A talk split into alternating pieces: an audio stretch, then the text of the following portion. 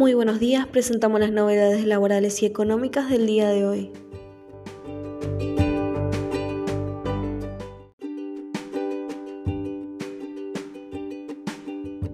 Fallas en la web AFIP. La justicia reabrió moratoria para contribuyentes afectados. El Congreso estableció una moratoria que permitió una quita de intereses, condonación de sanciones y una amnistía a las causas penales tributarias. A través de tres decretos de necesidad y urgencia, se extendió el plazo de vencimiento hasta el día 15 de diciembre del 2020. A partir del día 1 de diciembre del 2020, el sistema creado por la AFIP presentó fallas en el sistema y desgraciadamente estos problemas persisten y son un inconveniente para los contribuyentes y para el propio Fisco Nacional, las dificultades en los sistemas se fueron agravando al punto que entre los días 11 y 15 de diciembre el sistema impedía la carga de los planes de facilidades de pago de la moratoria en forma parcial o total. Todos los grupos de profesionales de ciencias económicas hicieron presentaciones ante el organismo para que se prorroguen los plazos y se corrija lo que finalmente no sucedió.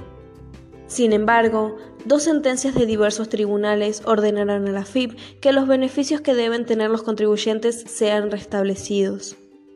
En ambos casos, lo que se discute es que la AFIP tenga potestades para considerar, sin fundamentos fácticos, el decaimiento a un régimen de facilidades de pago.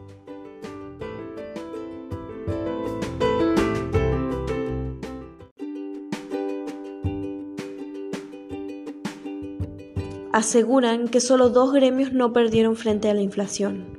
Los camioneros tuvieron la mejor paritaria del 2020, seguidos por UTA.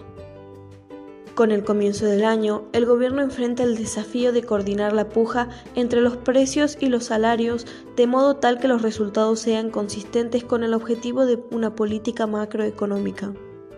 Sin embargo, este objetivo resulta particularmente difícil en momentos en el que el salario viene corriendo por detrás de los precios en los últimos años.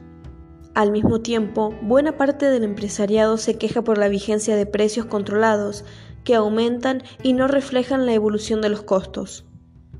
Tampoco los gremios parecen muy dispuestos a acatar una pauta de incremento salarial en torno al 29 y 30% que habría sugerido el gobierno.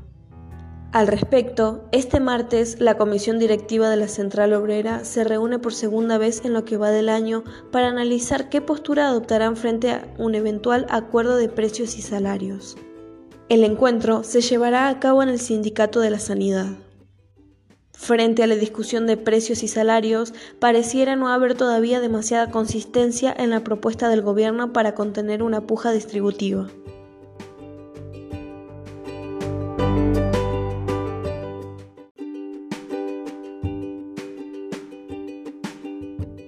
AFIP vuelve a suspender los embargos a MIPIMES y la iniciación de juicios de ejecución fiscal.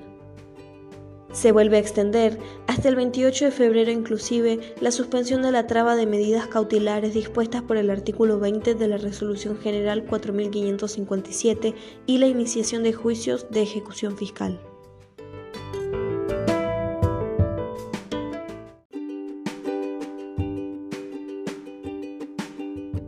Programa Trabajo Autogestionado, Ayuda Económica de Emergencia. Se les otorgará por única vez una ayuda económica no remunerativa de 9 mil pesos a los socios trabajadores de unidades productivas autogestionadas participantes del programa Trabajo Autogestionado que completaron o completan la percepción de la asistencia económica de emergencia establecida por la Resolución 144 del 2020.